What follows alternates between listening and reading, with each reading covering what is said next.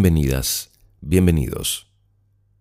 Soy Norberto Jansenson y este es el primer episodio de la segunda temporada de Cuentos para despertar, un podcast dedicado a la narración de cuentos breves de la literatura contemporánea universal.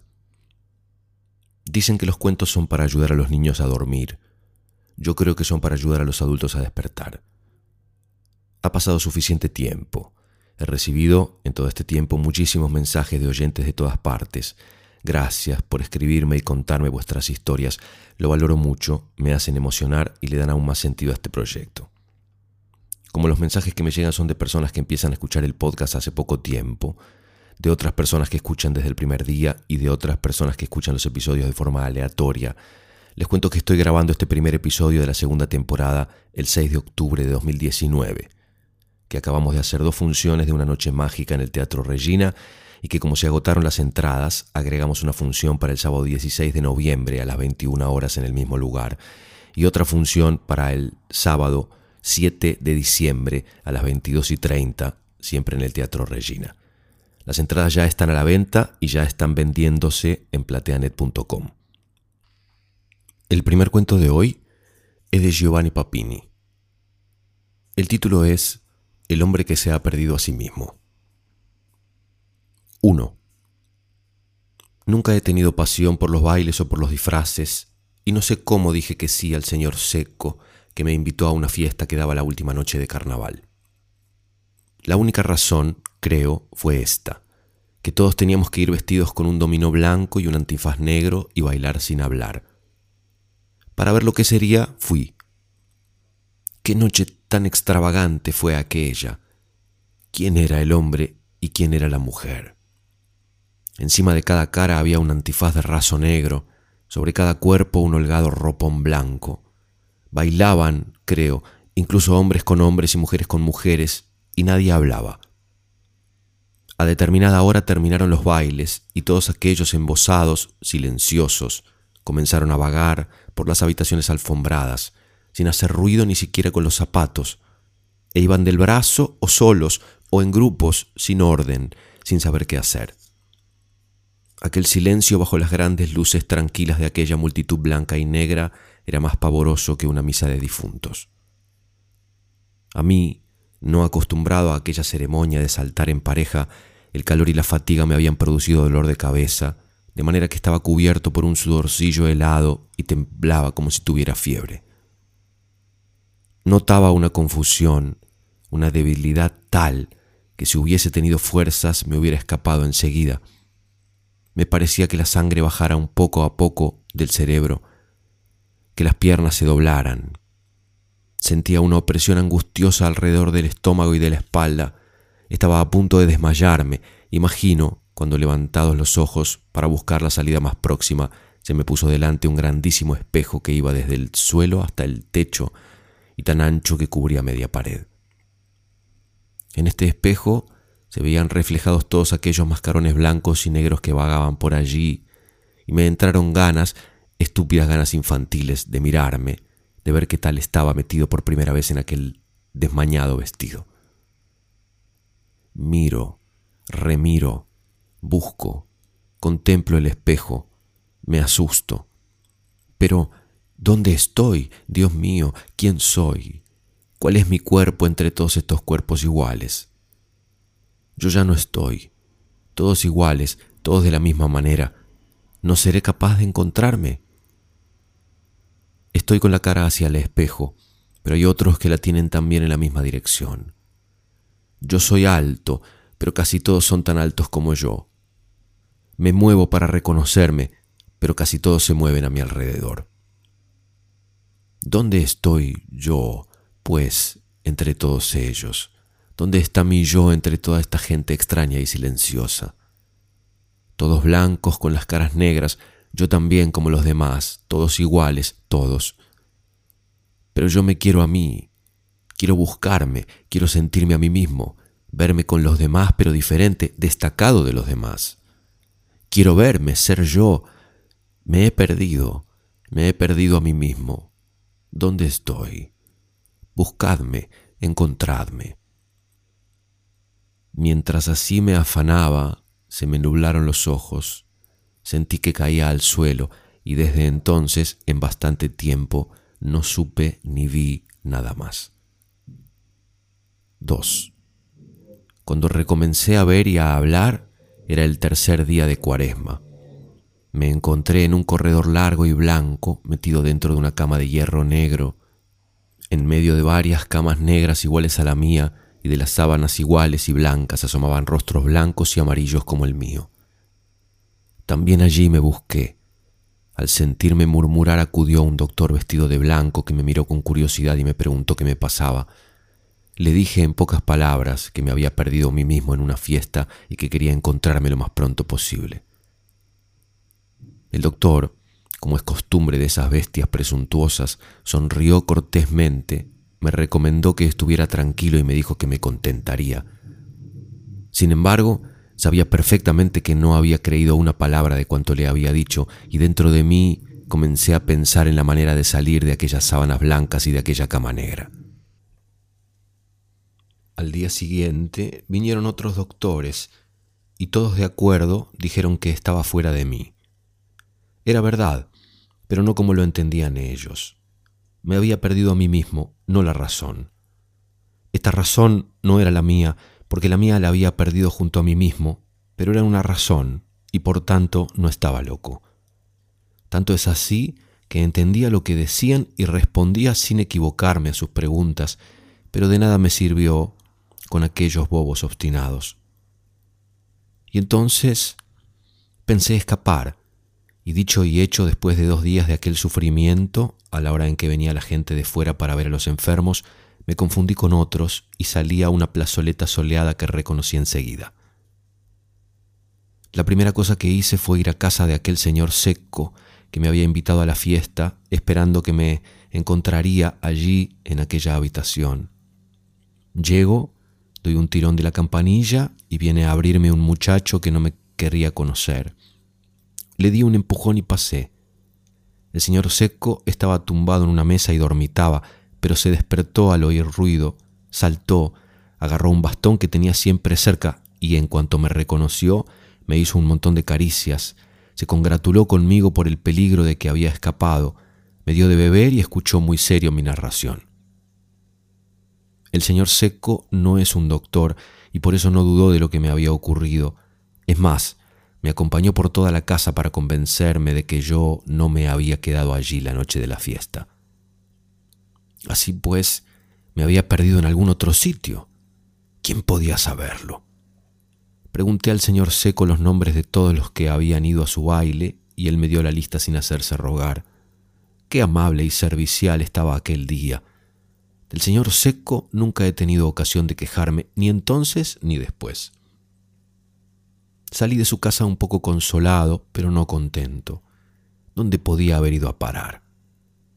Me acordé de aquel alemán, de Pedro Schlemil, que había vendido su sombra y la iba buscando por el mundo, pero él no había perdido casi nada comparado conmigo que había perdido el alma, el cuerpo, todo. Vagué por la ciudad hasta la noche y miraba a la cara de todos los que encontraba para reconocerme, y todos me miraban mal y nadie era yo. Fui a casa de aquellos que habían estado conmigo en aquella maldita fiesta de las máscaras blancas, pero uno estaba fuera, otro no me dejó entrar, el tercero me trató mal, el cuarto quería llamar a la policía para que volvieran a llevarme al hospital, el quinto me dio la dirección de un médico, el sexto me aconsejó el uso del agua fría, el séptimo me hizo un gran recibimiento, pero no quiso ni oír hablar de mi pena. El octavo negó que hubiera estado en el baile. El noveno admitió que había estado, pero no se acordaba de nada. El décimo estaba enfermo y no hizo otra cosa que desahogarse conmigo sobre la inutilidad de los purgantes. El undécimo se acordaba perfectamente de la fiesta y me dijo que estaba en la sala cuando vio caer como muerta a una máscara, pero no sabía otra cosa sino que aquel desvanecido no era él.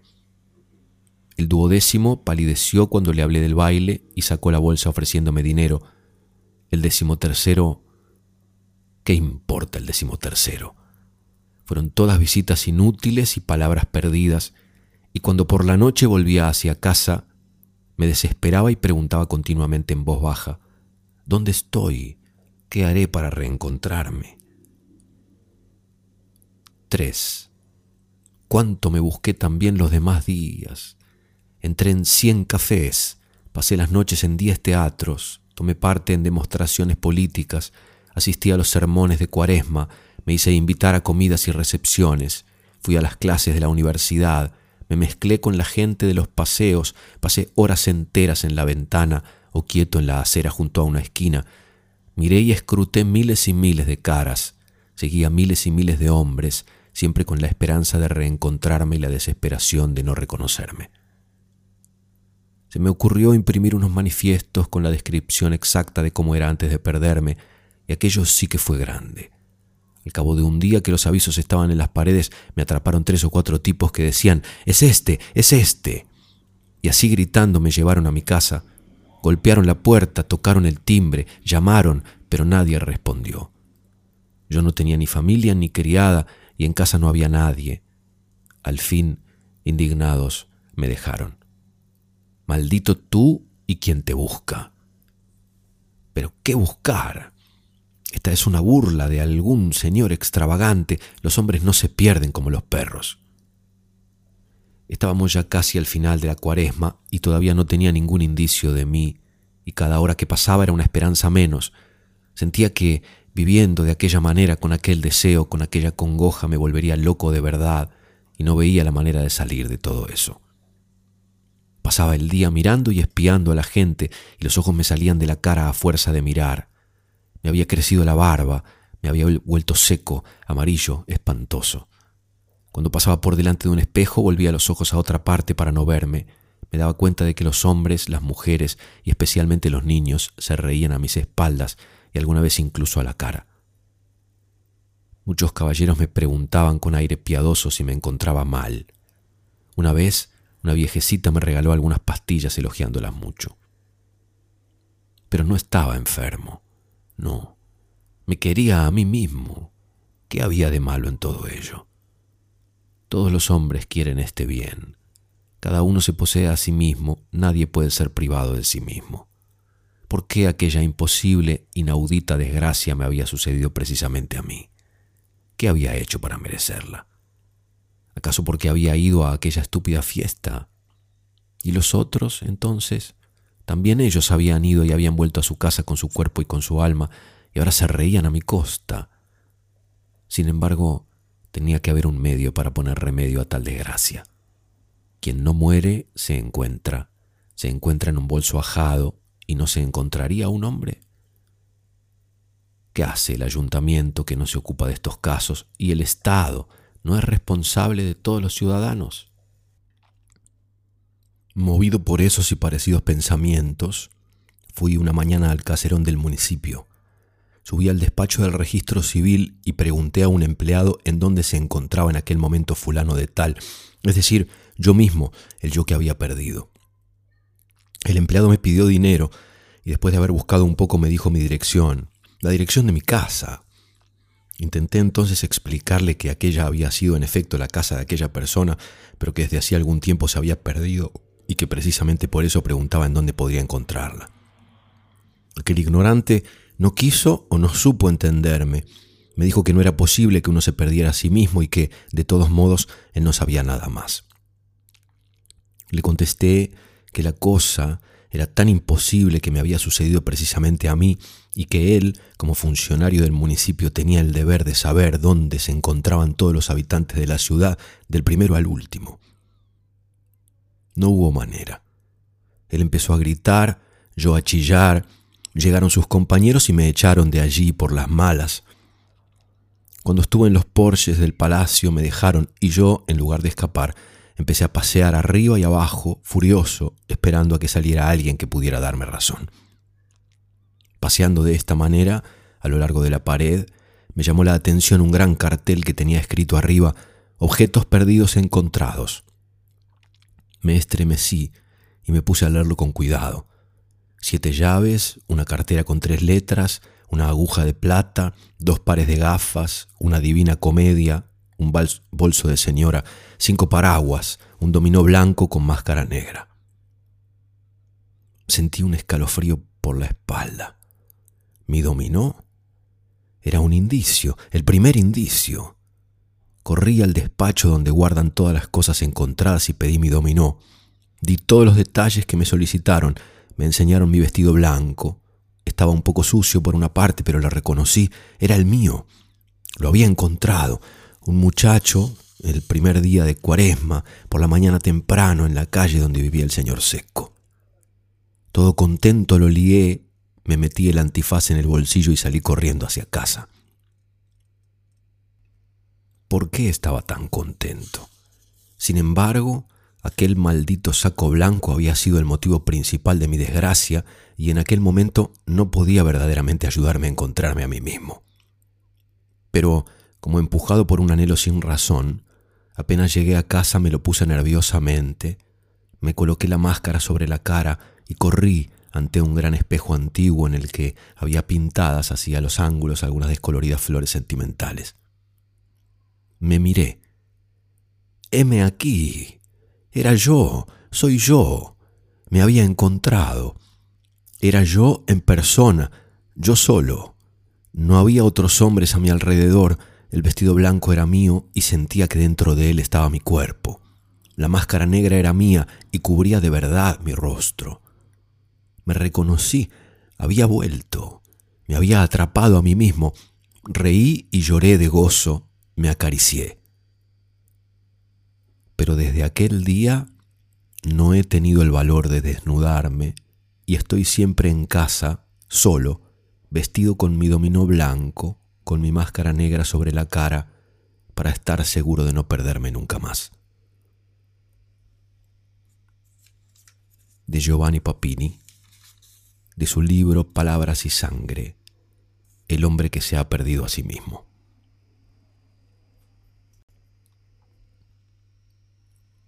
El segundo cuento de hoy es de Pilar Galán, escritora española que publicó varios libros de cuentos y novelas. Elegí a esta escritora por dos motivos. Escribe prosa como si fuera poesía, y eso hace que sus historias parezcan música. El otro motivo es que habla sobre cosas muy profundas con mucha liviandad. Considero que es una de las cosas más difíciles de lograr. El título del cuento es Septiembre. La dedicatoria del cuento dice, porque no se puede ser feliz en este tiempo muerto y lentísimo, el indeseable paréntesis entre una vida que ya es mentira y otra que no acaba de ser verdad del todo, Ningún destino es tan ingrato como el de las personas condenadas a vivir eternamente en septiembre. Almudena Grandes. La casa está fría. Hay nubes deshilachadas, borrones grises, flecos azules a través de la persiana. La luz se cuela aún como polen de oro, cada vez con menos fuerza, como si presintiera ya el otoño. La siesta no nos ha hecho bien. Luis se ha levantado con el ceño fruncido, con ese gesto tan suyo de estar enfadado con todos. Ana no quiere tomarse la leche, lloriquea aún desde la cocina, quiere empezar a andar sobre el suelo frío. Anoche tosió un par de veces, a tientas en la madrugada aparecieron por fin los edredones. La piscina se ha puesto verde. Flotan bolsas de plástico, alguna silla, el césped se adueña ahora de todos los rincones. Luis pregunta por las ranas, una y otra vez, cientos de veces, tironea de mi falda hasta que atrae mi atención. Las ranas, cuando vuelven las ranas, están ya las ranas en el agua sucia, en esa agua tan sucia ya que no ve ni el fondo. Podemos bajar a ver las ranas. Mamá, por favor. Ana llora. Las pastillas dejan la lengua resacosa y dura. Los ojos pesan, pesa la tarde entera cada vez más cerca de la noche. Aún hay que lavarse la cara, tomarse un café, coger el coche, comprar los libros. Milagrosamente, a las seis en punto estamos ya abajo. La portera nos mira como a recién nacidos, con esa ternura tan dulce de las mujeres mayores. Los ha abrigado usted mucho, me dice. Luego engaña el tiempo, veranillo de San Miguel, veranillo de los membrillos. No tengo fuerzas para hablar del tiempo. Recoge el correo, tampoco hoy ha escrito. No sirven de nada los conjuros mágicos ni retrasar el momento hasta la tarde. El hueco del buzón saluda desde las once de la mañana. Hay tráfico ya. Luis pregunta cuánto tiempo tardaremos en llegar al hiper. Ana lo imita. Luis le pega un manotazo en la boca. Desde el espejo retrovisor se ven las cosas como en un cine, como si no estuvieran pasando. Pongo la radio. Suena por enésima vez la canción del verano. Atrás los dos se desgañitan, acabarán pegándose otra vez cuando se acabe. Por suerte, luego viene la segunda canción del verano y luego la tercera. Sus voces me llegan desde otro mundo. Intento mantener la concentración, como en la autoescuela, solo mirar al frente y a los espejos, no desviar la mirada ni un segundo. Si una avispa entra en el coche, bajar la ventanilla con cuidado sin dar manotazos. Si nos pica, señalizar la maniobra y apartar el coche hasta el arcén. Doy un manotazo a Luis. Cambio la cinta, me peino, en el semáforo en rojo me pinto un poco la raya, me pita el de atrás. Ahora se me cala, verás tú cómo se me cala. Menos mal que me he puesto las zapatillas de deporte. Rebobino la cinta, subo el volumen, le paso a Ana el muñequito rosa, me incorporo por fin a la autovía, me pongo el cinturón de seguridad. Estoy suspensa, es lo primero que tendría que haber hecho. Bajo el seguro del coche, estoy a punto de estrellarme con un camión, ha empezado a llover. Toda la ciudad ha decidido salir a comprar los libros esta tarde, seguro. Podríamos haber ido en autobús, me lo dijo mamá. Hija, no te arriesgues tanto que vas con esas dos criaturas. Tres criaturas, mamá, eso es lo que somos. Una madre asustada y dos hijos llorones. Mamá no sabe aparcar, dice Luis con su voz de hombre. Lo miro con odio por el retrovisor. No sabe aparcar, no sabe aparcar, canta. Ana ha empezado a seguir la melodía. Podría echarme a llorar ahora mismo, dejar el coche en mitad de la explanada con las puertas abiertas y mis hijos adentro y correr bajo la lluvia como cuando era niña, exactamente igual, sentir las gotas resbalando por mi pelo, saborearlas, pintar charcos, volver a casa con las piernas empapadas, sabiendo que me espera un vaso de leche caliente y dos azotes. En vez de eso, cuento hasta diez y sigo dando vueltas sin sentido. Aparco por fin en la otra punta de la puerta de entrada, me miro en el espejo orgullosa de mi hazaña. Estoy horrible, parece que me he echado encima 20 años. Lo primero que me levanta dolor de cabeza es el ruido de la gente, todos en procesión en busca de los libros. Luego la música de las narices, Julio Iglesias a todo volumen, Ana arrastra los pies. Hay una cola enorme para recoger los libros. Jugamos a contar niños, jugamos a adivinar colores, jugamos al veo veo. Luis dice que se aburre, que quiere ir a ver juguetes. Por megafonía anuncian que regalan el forro para los libros de texto. También hay ofertas de pescado. Ana dice que tiene hambre. Me deseo la muerte. Me llevo deseando la muerte desde las seis de la tarde. A las ocho y media tengo todos los libros en la mano. Conocimiento del medio, matemáticas, mi primer diccionario. Luis los abre sin cuidado alguno, pasa las páginas con sus dedos negros de arrastrarse por el suelo. Intento reñirle, pero no quiero gastar fuerzas innecesarias. Total, van a acabar despanzurrados por su cartera dentro de una semana. Compro leche condensada, galletas, pepinillos, cerveza, una botella de vino blanco, pizzas variadas, patés. Los niños están emocionados con la cena, yo también. Pienso ponerme a morir de pepinillos en cuanto se acuesten. Sigue lloviendo. Ahora hace frío y la noche se extiende por encima de las luces de neón de las ofertas. Sacó el coche sin rozar la pared. Luis aplaude. Riño a Ana para que no se duerma. Por favor, bonita, que tengo que bañarte, que tienes que cenar, que si no, te dan las dos y mamá trabaja mañana. Le canto, pongo música, digo a mi hijo que le pegue de vez en cuando un manotazo, lo hace encantado. Llego a casa cargada de bolsas, huele a naftalina, a septiembre, a forro de libro nuevo. Tengo que contenerme para no llorar. No hay luz cuando entramos. El salón está más vacío que nunca. Las plantas hacen sombras raras en los rincones. Pongo los dibujos, baño a la niña, más dibujos. Luis hace el idiota en la bañera. Se llenan los pijamas de queso fundido, de salchichas con tomate. Ana unta en sueños su dedo en leche condensada. Protestan un poco aún, luego caen rendidos. A las once en punto, en mitad de mi atracón de pepinillos, suena el teléfono. Miguel quiere saber cómo están sus hijos. Hablamos despacio, muy educados. Me pregunta también por el coche, si he vuelto a rozarlo, si soy ya capaz de meterlo en el garage. Cuento hasta veinte antes de contestar. Oigo su respiración al otro lado. Dice que puede encargarse él de lo de los libros. Le digo que no lo dudo, pero que da la casualidad de que ya los hemos comprado. Parece fascinarle que haya sido tan aventurera como para adentrarme en el territorio prohibido del hiper. Le pregunto por el trabajo. Dice que trabaja mucho. Como siempre, se me escapa. Sé que me ha oído y que cuenta a su vez para no estallar. Se le escapa a él también preguntarme por todo en general. ¿Qué tal van tus cosas? murmura.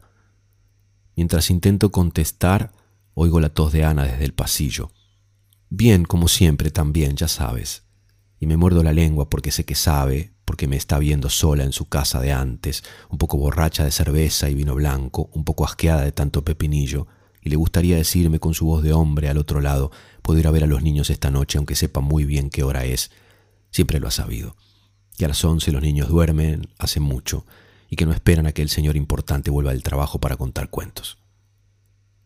Sé que está esperando una señal, que me derrumbe, que le diga con voz pastosa que no puedo más, que se me caló el coche en el semáforo, que olvidé comprar el libro de ciencias, que estoy ya llorando a moco tendido delante del forro maldito que no se deja cortar y me estoy llenando los dedos de plástico transparente y me aburre enormemente hojear tanto contenido para aprender a hacer los deberes, partes de la tierra, funciones del lenguaje, diferencias entre climas.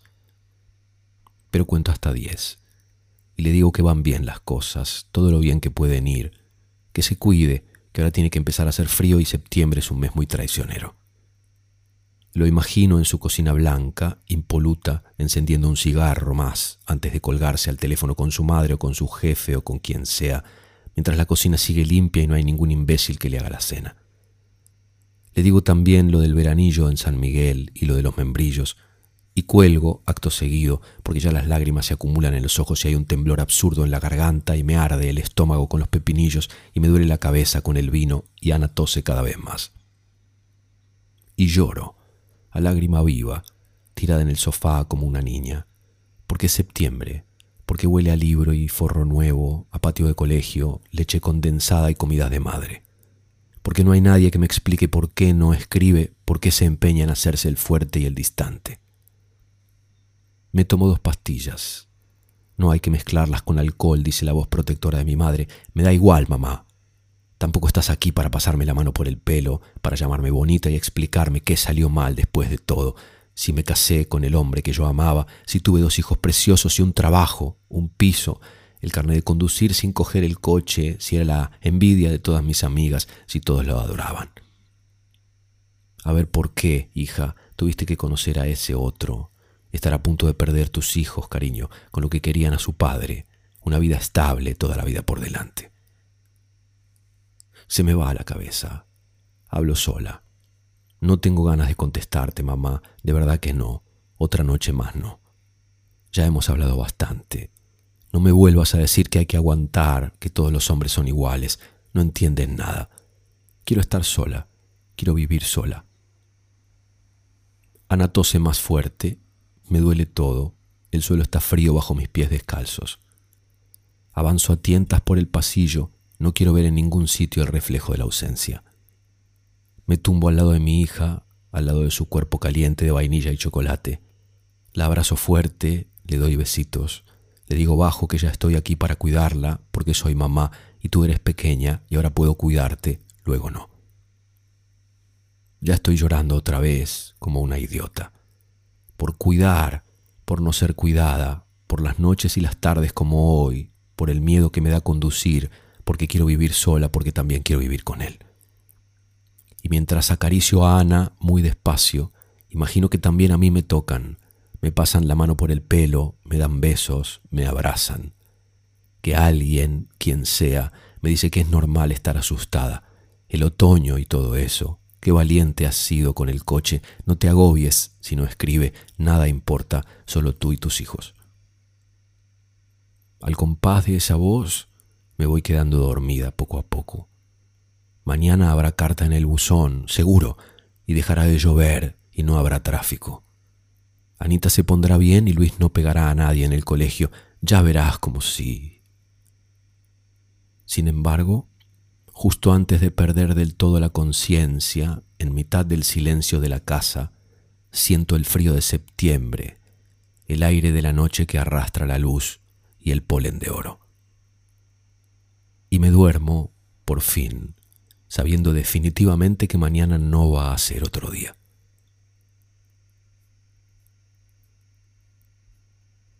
De Pilar Galán, septiembre. Quiero agradecer los mensajes que he recibido durante este tiempo de descanso. Cuentos para despertar sigue creciendo y para cuando ustedes escuchen este primer episodio de la segunda temporada, el podcast ya va a haber sido descargado unas 100.000 veces por personas de literalmente todos los países del mundo. Hace unas semanas aparecieron en el ranking de ciudades desde donde más se escucha el podcast Siem Reap en Camboya, Chiang Mai en Tailandia, la República Democrática Popular de Laos, Marruecos, por supuesto la ciudad es Marrakech, gente que escucha en Omán, Copenhague en Dinamarca y la ciudad de Dar es Salaam en la República Unida de Tanzania, además por supuesto de las infinitas ciudades de toda la Argentina que siempre está primera en el ranking, y la gente fiel que escucha desde México, Colombia, Brasil, España, Estados Unidos, Australia, Canadá, Inglaterra y también todos los otros lugares. Gracias a todas, a todos. Gracias por seguir acompañando y apostando por este proyecto que hace un par de semanas llegó al puesto número 2 de Apple Podcasts en Argentina y que estuvo ya varias veces dentro del top 10 de varios países de Latinoamérica. Me han enviado muchos cuentos y también poemas. Gracias por haberse tomado el tiempo y el trabajo de hacerme llegar un material riquísimo del cual estoy seleccionando el que me parece apropiado para compartirles en otros episodios. No voy a compartir por ahora los poemas que me enviaron, ya que salvo alguna muy rara excepción, quisiera continuar dedicando este espacio a contarles cuentos. El último de hoy es de Oscar Wilde. El título del cuento es El Maestro de la Sabiduría.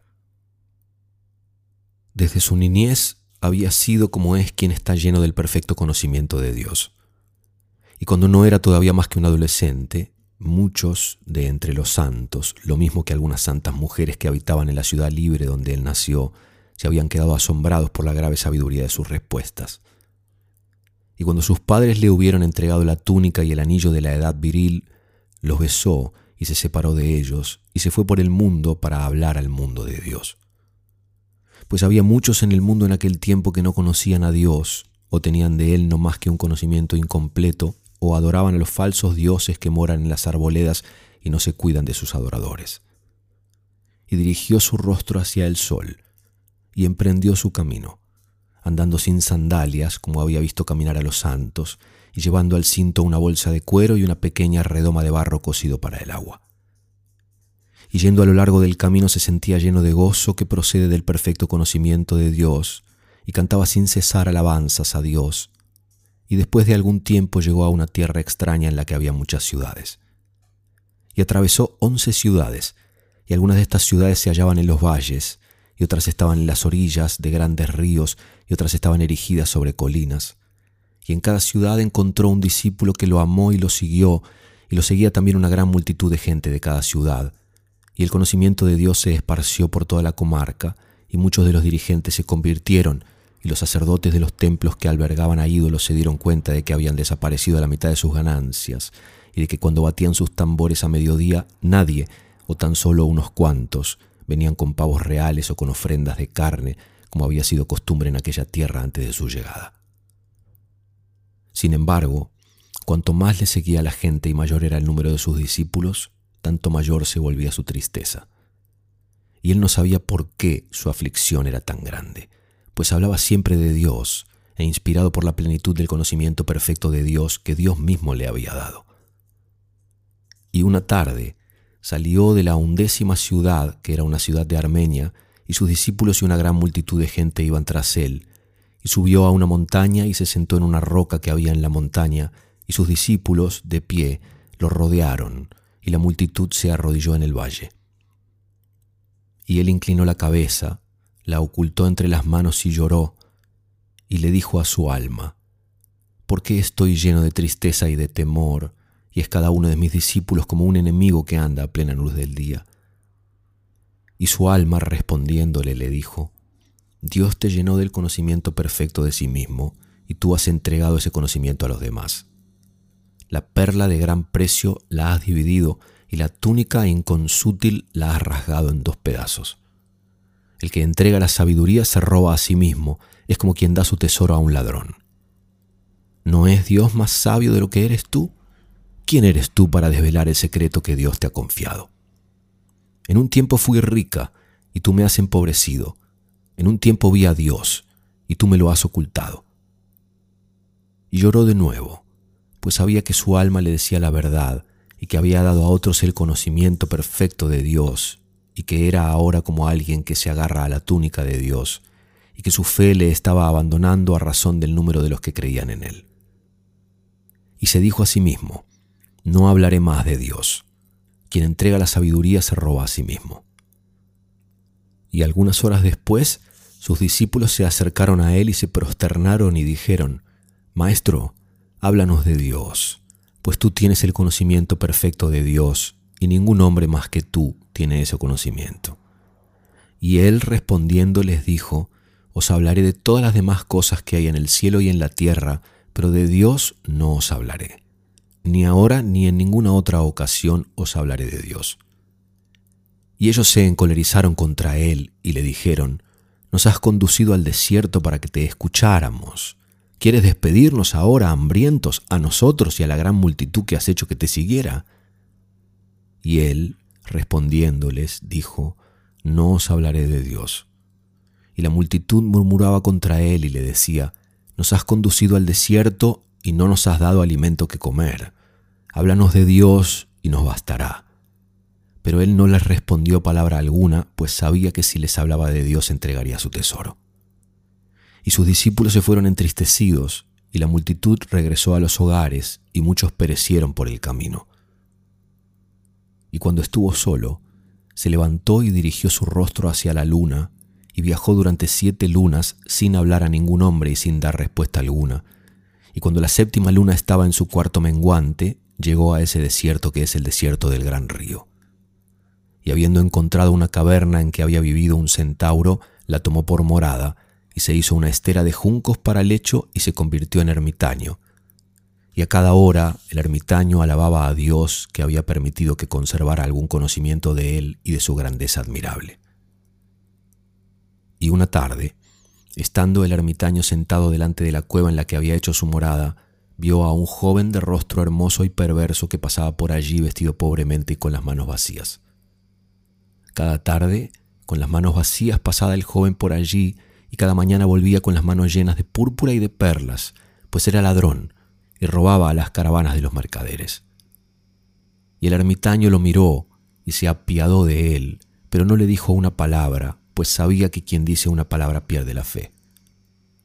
Y una mañana, cuando volvía el joven con las manos llenas de púrpura y de perlas, se detuvo y frunció el ceño y golpeó la arena con el pie y dijo al ermitaño, ¿Por qué me miras siempre de ese modo cuando paso? ¿Qué es lo que veo en tus ojos? Pues ningún hombre me había mirado antes de ese modo, y es una espina y me causa una inquietud. Y el ermitaño le respondió y dijo, Lo que ves en mis ojos es compasión la compasión es lo que te mira desde mis ojos. Y el joven se rió con desdén y gritó al ermitaño con voz desapacible y le dijo, Tengo púrpura y perlas en las manos y tú no tienes más que una estera de juncos para acostarte. ¿Qué compasión habrías de tener por mí? ¿Y por qué razón tienes esa piedad? Me das compasión, dijo el ermitaño, porque no tienes conocimiento de Dios. ¿Es cosa valiosa ese conocimiento de Dios? preguntó el joven, y se acercó a la entrada de la caverna. Es más valiosa que toda la púrpura y que todas las perlas de este mundo, respondió el ermitaño. Y tú lo tienes, dijo el joven ladrón, y se acercó más aún. Hubo un tiempo, en verdad, respondió el ermitaño, en que yo poseía el conocimiento perfecto de Dios. Pero en mi necedad me separé de él y lo repartí entre los demás. No obstante, incluso ahora, lo que me queda de ese conocimiento es más valioso que la púrpura o las perlas. Y cuando oyó esto, el joven ladrón arrojó la púrpura y las perlas que llevaba en las manos, y sacando una cimitarra afilada de acero curvado, le dijo al ermitaño, Dame ahora mismo ese conocimiento de Dios que posees, o ten por cierto que te mataré. ¿Cómo no habría de matar a quien tiene un tesoro mayor que mi tesoro? Y el ermitaño extendió los brazos y dijo, ¿No sería más ventajoso para mí ir a las moradas recónditas de Dios y alabarle que vivir en el mundo sin tener conocimiento de Él? Mátame, si ese es tu deseo, pero no te entregaré mi conocimiento de Dios. Y el joven ladrón se puso de rodillas y le suplicó, pero el ermitaño no quiso hablarle de Dios ni darle su tesoro. Y el joven ladrón se levantó y dijo al ermitaño, sea como deseas. En cuanto a mí, iré a la ciudad de los siete pecados, que está solo a tres días de camino desde este lugar, y a cambio de mi púrpura me darán placeres, y a cambio de mis perlas me venderán alegría.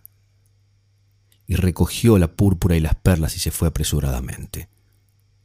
Y el ermitaño lo llamó a gritos y lo siguió y le suplicó.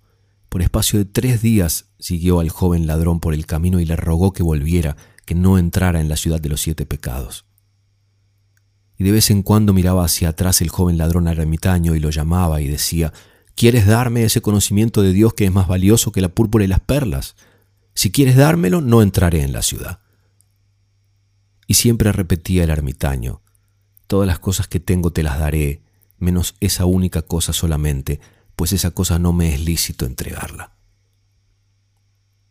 Y al crepúsculo del tercer día, llegaron cerca de las grandes puertas escarlata de la ciudad de los siete pecados, y de la ciudad llegaba sonido de muchas risas.